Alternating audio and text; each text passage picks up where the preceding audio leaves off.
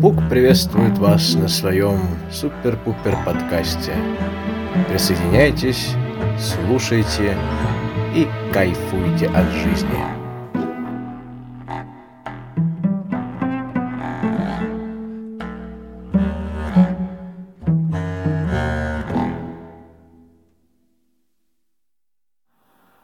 Всем добрый вечер, день, утро, в зависимости от того, когда вы слушаете данный подкаст. Сегодня я хотел бы поговорить о привычной нам теме – реальности. Мы уже определили с вами с точки зрения философии, что реальность – это не более чем концепт восприятия, действительность. Часть нашего рассуждения была в видеоблоге на моем канале, где я говорил с более общей позиции – как это происходит на практике. Что делают наши гормоны, как от масштаба восприятия меняется целеполагание и так далее. А сегодня я хотел бы поговорить о более фундаментальных вещах, чтобы дать нашей теории некое научное подтверждение. Подтверждение того, что реальность создается исключительно наблюдателем – это первая часть, в которой мы обозначим некий фундамент наших дальнейших рассуждений. Итак, начнем. Разум – ничто, материя – все? Или же материя – ничто, разум – все? Установление связи между миром внешним, материальным и видимым и внутренним, миром мыслей – было головоломной задачей для ученых и философов всех времен. Даже сегодня многим из нас далеко не очевидно, что разум оказывает сколь хоть какое-нибудь ощутимое воздействие на материальный мир. С тем, что события материального мира влияют на наши мысли, согласиться еще можно. Но вот как разум может вызвать физические изменения? Похоже, разум и материя все же отделены друг от друга, если только не допустить, что изменились наши представления о способе существования физических материальных объектов. И такое изменение действительно произошло, причем истоки его следует искать в прошлом, не столь отдаленном. Почти на всем протяжении периода, который историки именуют новым временем, Человечество считало, что Вселенная по природе своей упорядочена, а значит предсказуема и объяснима. Вспомните Рене Декарта, математика и философа XVII века. Множество из предложенных им концепций не утратили своего значения для математики и других наук. Вспомните знаменитое «Я мыслю, а следовательно, я существую». Однако мы вынуждены признать, что одна из его теорий в конечном итоге принесла больше вреда, чем пользы. Декарт был сторонником механистической модели мира, согласно которой Вселенная подчиняется определенным законам. Анализируя же человеческую мысль, Декарт столкнулся с настоящей проблемой. В работе разума оказалось слишком много переменных, и ее нельзя было свести к единым законам. Поскольку Декарт не мог увязать свое понимание физического мира с миром человеческого разума, однако не мог не признать наличие обоих миров, он вышел из положения с помощью остроумной игры разума. Декарт заявил, что разум не подчиняется законам объективного материального мира, а значит, не может считаться объектом научного исследования. Изучение материи – это сфера науки. А так как разум есть орудие божественного промысла, то и исследовать его должна религия. По существу именно Декарт виноват в противопоставлении разума и материи. На протяжении веков это представление о природе реальности оставалось общепринятым. Утверждению картезианских взглядов – немало способствовал Исаак Ньютон. Он не только укрепил механистическую модель Вселенной, но и вывел ряд законов, согласно которым человек может с точностью определить, рассчитать и предсказать упорядоченные силы, воздействующие на материальный мир. Согласно классической физической модели Ньютона, абсолютно все объекты считались твердыми телами. К примеру, энергия определялась как сила, передвигающая объекты или изменяющая физическое состояние материи. Но, как вы вскоре убедитесь, энергия неизмеримо больше, чем внешняя сила, примененная к материальным объектам. Энергия есть само существо материи, и она однозначно восприимчива к влиянию разума. Труды Декарта и Ньютона легли в основании установки на то, что реальность подчиняется принципам механики, а значит человек практически не может на нее воздействовать. Все уже предопределено. При такой картине мира не приходится удивляться, что люди не допускали, будто бы их действия, не говоря уж о мыслях, могут иметь хоть какое-то значение.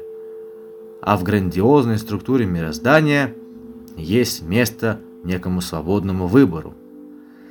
Да и сегодня многие из нас, сознательно или подсознательно, разве не ощущают себя порой всего лишь жертвами? На низвержение Декарта и Ньютона с пьедестала потребовалось немало времени. Приблизительно через 200 лет после Ньютона Альберт Эйнштейн составил свое знаменитое уравнение, доказывающее, что энергия и материя настолько глубоко взаимосвязаны, что являются одной сущностью. Эйнштейн фактически доказал, что материя и энергия взаимозаменяемы. Это утверждение прямо противоречило Ньютону и Декарту и ознаменовало собой новое понимание принципов функционирования Вселенной. Разрушение прежних представлений о природе реальности не является заслугой одного лишь Эйнштейна. Но именно он подорвал их основы, что в конечном итоге привело к краху ряда узких и закостенелых концепций. Теории Эйнштейна стали отправной точкой для исследования загадочного поведения света. Дело в том, что ученые заметили, иногда свет ведет себя как волна, например, когда лучи огибают угол, а иногда как частица. Как это возможно, чтобы свет являлся и волной, и частицей одновременно? Согласно модели Декарта и Ньютона, этого не могло быть. Каждое явление должно было попадать в ту или иную категорию. Очень скоро стало ясно, что картезианская ньютоновская парадигма несостоятельна на самом что ни на есть фундаментальном уровне, на уровне субатомных частиц. Термин «субатомная частица» относится к составным элементам атома, электронам, протонам, нейтронам и так далее, из которых строятся все материальные объекты. Самые элементарные компоненты так называемого материального мира могут быть как волнами, то бишь энергией, так и частицами, то бишь материей, в зависимости от разума наблюдателя. К этому мы еще вернемся. Чтобы разобраться, как устроен наш мир, пришлось изучить мельчайшие его частицы.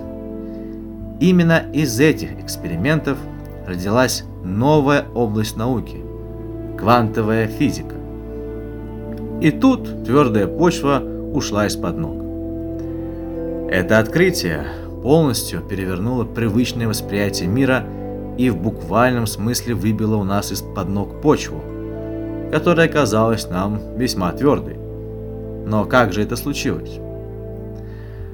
Помните школьные модели атома из зубочисток и пенопластовых шариков?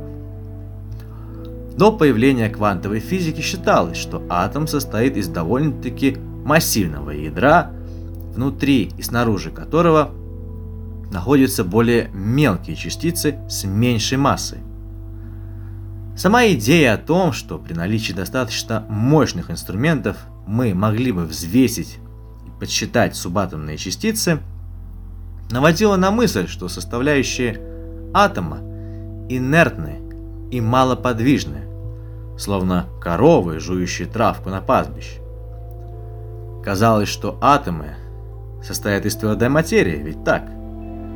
Как показала квантовая модель, ничто не могло бы быть дальше от истины. Большую часть атома составляет пустое пространство. Атом есть энергия. Ну, подумайте об этом.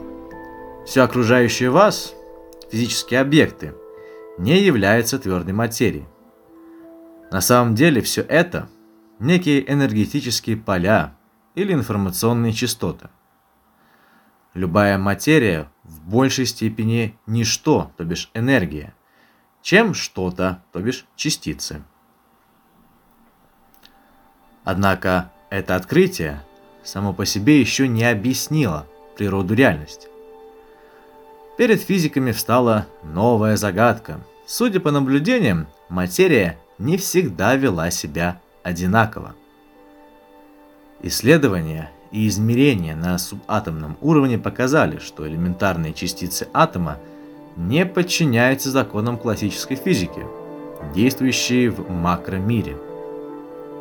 События, происходящие с объектами макромира, были, так сказать, предсказуемы, воспроизводимы и закономерны. То самое легендарное яблоко, упав с дерева, с неизменным ускорением летело к центру Земли, пока не столкнулось с головой Ньютона. Но электроны вели себя непредсказуемо.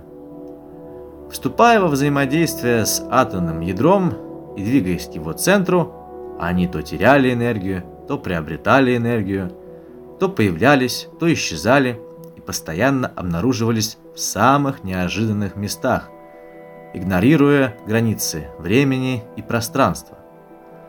Значит ли это, что в макромире и микромире действуют разные законы? Но ведь субатомные частицы, в том числе электроны, это строительный материал всего, что есть в природе. Как же получается, что сами они играют по одним правилам, а составленные из них объекты по другим правилам. Энергозависимые параметры электрона, то бишь длина волны, потенциал и так далее, поддаются измерению. Однако масса этих частиц настолько ничтожна и присутствует столь короткое время, что ее словно бы и не существует вовсе. В этом и заключается уникальность мира субатома. Он одновременно обладает свойствами материи и энергии. На субатомном уровне существование материи не является непрерывным. Она настолько неуловима, что беспрерывно появляется и исчезает, возникая в трех привычных измерениях и снова переходя в ничто, в квантовое поле, где нет ни времени, ни пространства, ничего-либо другого. Кроме того, идет постоянное превращение частиц, то бишь материи, в волны, то бишь энергию, и наоборот. Но где же оказываются частицы, когда они буквально растворяются в воздухе? Ну и снова вспомним устаревшую модель атома из зубочисток и пенопластовых шариков. Раньше нас заставляли считать, что электроны вращаются вокруг ядра – как планеты вокруг Солнца. А если так, то мы вполне можем отслеживать их местонахождение. И в некотором смысле это действительно возможно, однако вовсе не по той причине, к которой мы привыкли. Физики сделали следующее открытие. Субъект, наблюдающий за мельчайшими частицами атома, ну или проводящий их измерения, воздействует на поведение энергии и материи. Экспериментальным путем установлено, что электроны одновременно существуют в бесконечном множестве вероятных реальностей, находящихся в невидимом энергетическом поле. Однако каждый отдельно взятый электрон появляется только в тот момент, когда попадает в поле зрения наблюдателя. Иначе говоря, ни одна частица не может появиться в реальности, понимаемой в привычных для нас терминах пространства и времени, пока мы не обратим на нее свое внимание. В квантовой физике это явление называется разрушением волновой функции или эффектом наблюдателя. Мы уже знаем, что в момент, когда наблюдатель замечает электрон, происходит пересечение времени и пространства, в результате чего из бесконечного множества вероятностей возникает физическое событие. После этого открытия разум и материю уже нельзя считать независимыми друг от друга. Они глубоко взаимосвязаны, так как субъективный разум способен производить зримые изменения в объективной физической реальности. На субатомном уровне энергия реагирует на, направ... на направленное на нее внимание и материализуется.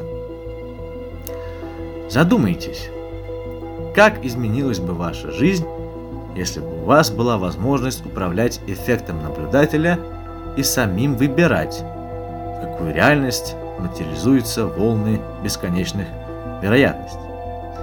Итак, вся материальная Вселенная состоит из субатомных частиц.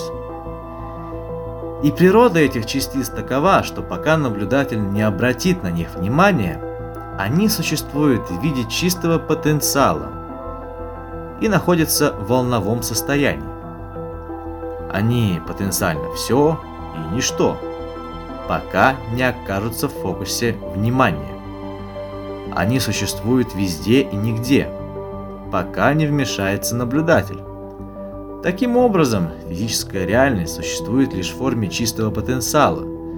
Если субатомные частицы могут одновременно существовать в бесконечном множестве возможных локаций, значит и мы обладаем потенциальной способностью материализовывать неограниченное количество вероятных реальностей. Иначе говоря, какое бы событие, отвечающее нашему желанию, мы не вообразили, оно уже существует в квантовом поле в форме одной из вероятностей и ждет своего наблюдателя. Если человеческий разум способен материализовать электрон, то теоретически он может материализовать любую вероятность. А это значит, что в квантовом поле уже содержится реальность, в которой вы здоровы, богаты, счастливы, обладаете всеми качествами и способностями того идеального образа себя, что присутствует у вас в мыслях. Правда, для того, чтобы все это воплотилось, из вероятности некие реальные э, события, нужно осознанное внимание – Готовность, ну скажем так, добросовестно применять новые знания, ежедневно упражняться. Энергия бесчисленных возможностей подобна глине. Наше сознание или разум может сформировать из нее все, что угодно. А так как вся материя состоит из энергии, то логично предположить, что сознание, терминологии Ньютона и Декарта, разум, и энергия в рамках квантовой модели, то же что материя, настолько глубоко взаимосвязаны, что фактически едины. Обе сущности тесно переплетены. Наше сознание, разум, воздействует на энергию, материю, так как сознание есть энергия, а энергия обладает сознанием. Мы способны влиять на материю так как на самом элементарном уровне представляем собой энергию, наделенную сознанием. Мы, по сути, и являемся разумной материей.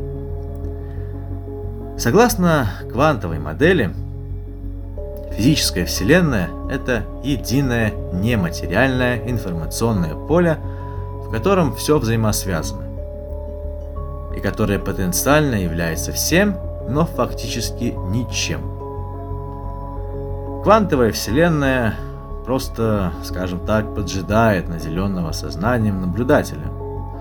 Ну, например, вас или меня, чей разум, который и есть энергия, окажет воздействие на потенциальную материю. Сконцентрировав волны энергетических вероятностей в физическую материю. Как волна вероятности электрона в определенный момент становится частицей, так под воздействием сознания наблюдателя частицы или группы частиц обретает физическое существование в форме наших жизненных событий. Вот ключ к пониманию того, как мы можем влиять на нашу реальность, ну и менять свою жизнь. Как и все во Вселенной, мы с вами в некотором смысле подключены к огромному информационному полю, находящемуся за пределами физического времени и пространства. Чтобы повлиять на элементы квантового поля, ну или наоборот ощутить их влияние, нам вовсе не нужно дотрагиваться до них, не даже к ним приближаться. Ведь физическое тело – это упорядоченные паттерны энергии и информации, которые – присоединены ко всему, что находится в квантовом поле. От каждого из нас исходит излучение, обладающее уникальными характеристиками. На самом деле все материальные объекты постоянно излучают энергию, содержащую определенную информацию. При изменении нашего психического состояния, даже если мы, мы сами не осознаем этого, меняются и характеристики излучения – ведь человек это не просто физическое тело, но и сознание, которое пользуется телом и мозгом для того, чтобы выражать различные уровни разума. Взаимосвязь человека и квантового поля можно рассмотреть и исходя из концепции квантовой сцепленности или нелокальной квантовой связи. Суть ее в том, что если между двумя частицами изначально имеется какая-то связь, то она будет сохраняться всегда, независимо от времени и пространства. Как следствие, при воздействии на одну из частиц аналогичное воздействие ощутит и другая, даже если они находятся в разных точках пространства. А так как мы тоже состоим из частиц, значит все мы целиком и полностью взаимосвязаны за пределами времени и пространства. Все, что мы делаем другим людям, мы одновременно делаем и самим себе. А теперь подумайте, что из этого следует. Если ваш разум может ухватить данную концепцию, тогда придется согласиться и с тем, что ваше «я» из, скажем так, допустим, вероятного будущего уже связано с вашим сегодняшним «я», в том самом измерении, находящемся за пределами времени и пространства. Ну, теперь вы видите, что при нахождении человека в дискретной системе, о которой я говорил в прошлых подкастах и видео, а, будучи частью этой системы, где есть план формы, план содержания, нельзя ограничивать свое восприятие исключительно видением формы. Наше внутреннее содержание неотрывно связано с окружающей действительностью. Но, к сожалению, из-за ограниченности наших органов чувств, мы привыкли смотреть на все как на конечный результат, неизменяемый и недвижимый. Но это не так. Все подвижно, и все имеет свою определенную частоту колебаний, в том числе и мы с вами – Благодаря схождению или расхождению этих частот происходят разные события. Не только то, как мы видим предметный мир. Позже, в следующих подкастах, мы поговорим про то, собственно говоря, как эмоции влияют на нашу частоту и как это отзывается во внешней среде. Что происходит с нашим мозгом в этот момент? Всем спасибо за прослушивание. Не забывайте подписываться на меня где надо и поддерживать меня монетками, чтобы была мотивация радовать вас своим голосом и измышлениями. До скорых встреч и будьте счастливы!